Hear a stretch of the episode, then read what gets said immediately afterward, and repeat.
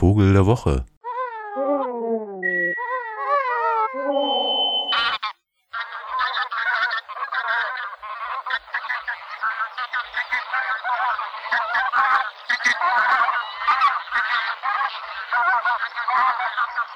Ja, guten Morgen erstmal. Also ich wollte euch eigentlich heute ganz unspektakulär von einem Vogel erzählen, den ihr ja letztlich alles schon mal gesehen habt, nämlich ähm, in so V-Form zum Beispiel über die Stadt fliegend und tierischen Krach machend, die Saatgans.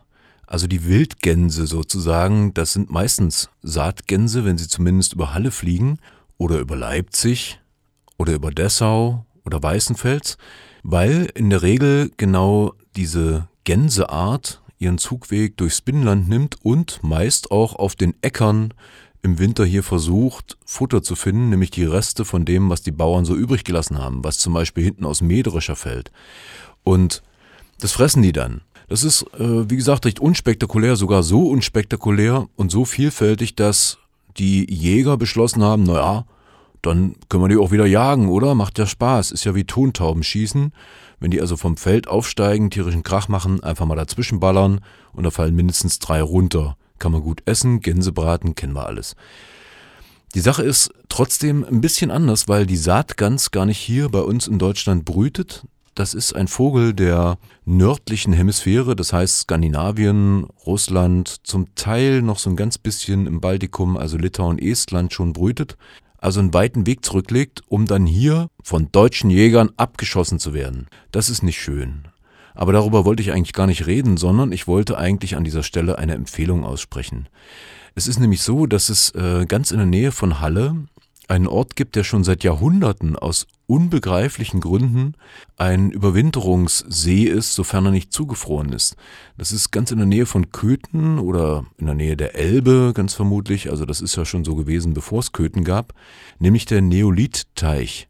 Das kann man mal auf der Landkarte versuchen zu finden und dann einfach mal dorthin fahren. Das nämlich ist ein Gänseschlafplatz. Das heißt, jetzt genau in diesen Tagen ist es so, dass alle möglichen Ackergänse sozusagen, die da ringsrum irgendwo auf den Feldern versuchen, was zu futtern zu finden, am Abend zu diesem See fliegen. Und das ist ein spannendes Spektakel. Nicht nur, weil das einfach sehr viele sind, also nämlich bis zu einer halben Million Gänse, die da jeden Abend jetzt gerade ankommen und natürlich entsprechenden Lärm verursachen, sondern wie das passiert. Man solle sich also mal in das Gebüsch hocken, dort an diesem See, na gut, es gibt auch einen Hochstand, wo man so zugucken kann, aber im Gebüsch hocken ist irgendwie netter. Und dann mal abwarten, was passiert. Denn da kommen erstmal Scouts.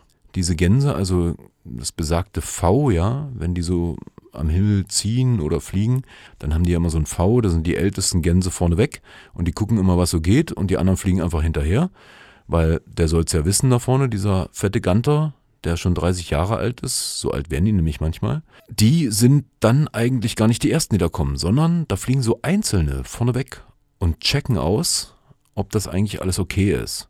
Und die kommen, wenn es dämmert. Das heißt, im Moment so gegen vier, halb fünf, checken die da so ein bisschen rum und dann fliegen die auch wieder weg und sagen den anderen in ihrer unnachahmlichen Art Bescheid, dass alles okay ist oder eben nicht. Wenn es okay ist, dann kommen gleich danach riesige Ketten von Gänsen. Man weiß gar nicht woher überhaupt, weil man sieht sie ja kaum am Tag.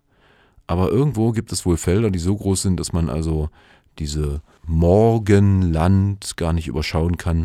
Und dann kommen sie angeflogen und just über diesem See hören sie quasi auf, in dieser wunderbaren V-Form zu fliegen und lassen sich einfach runterstürzen. Das heißt, die trudeln, als wären sie angeschossen. Vielleicht sind sie es auch. Ähm, aber da ist es verboten am Neolitteich und lassen sich runtertrudeln und stürzen ins Wasser. Und das ist echt fantastisch. Also mit dem Geräusch dazu, wir hören mal kurz rein.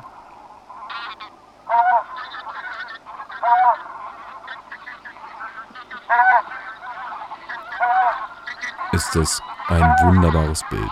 Viel mehr wollte ich gar nicht erzählen. Also, die Saatgans ist der Vogel der Woche und ich kann es nur empfehlen, es lohnt den Ausflug von Leipzig und von Halle aus, von Dessau sowieso. Der Weg ist nicht weit, es ist ein ganz kleiner See, Neolitteich, und da kommen gerade jeden Abend eine halbe Million Gänse, nicht nur Saatgänse, aber eben hauptsächlich Saatgänse an und schlafen dort.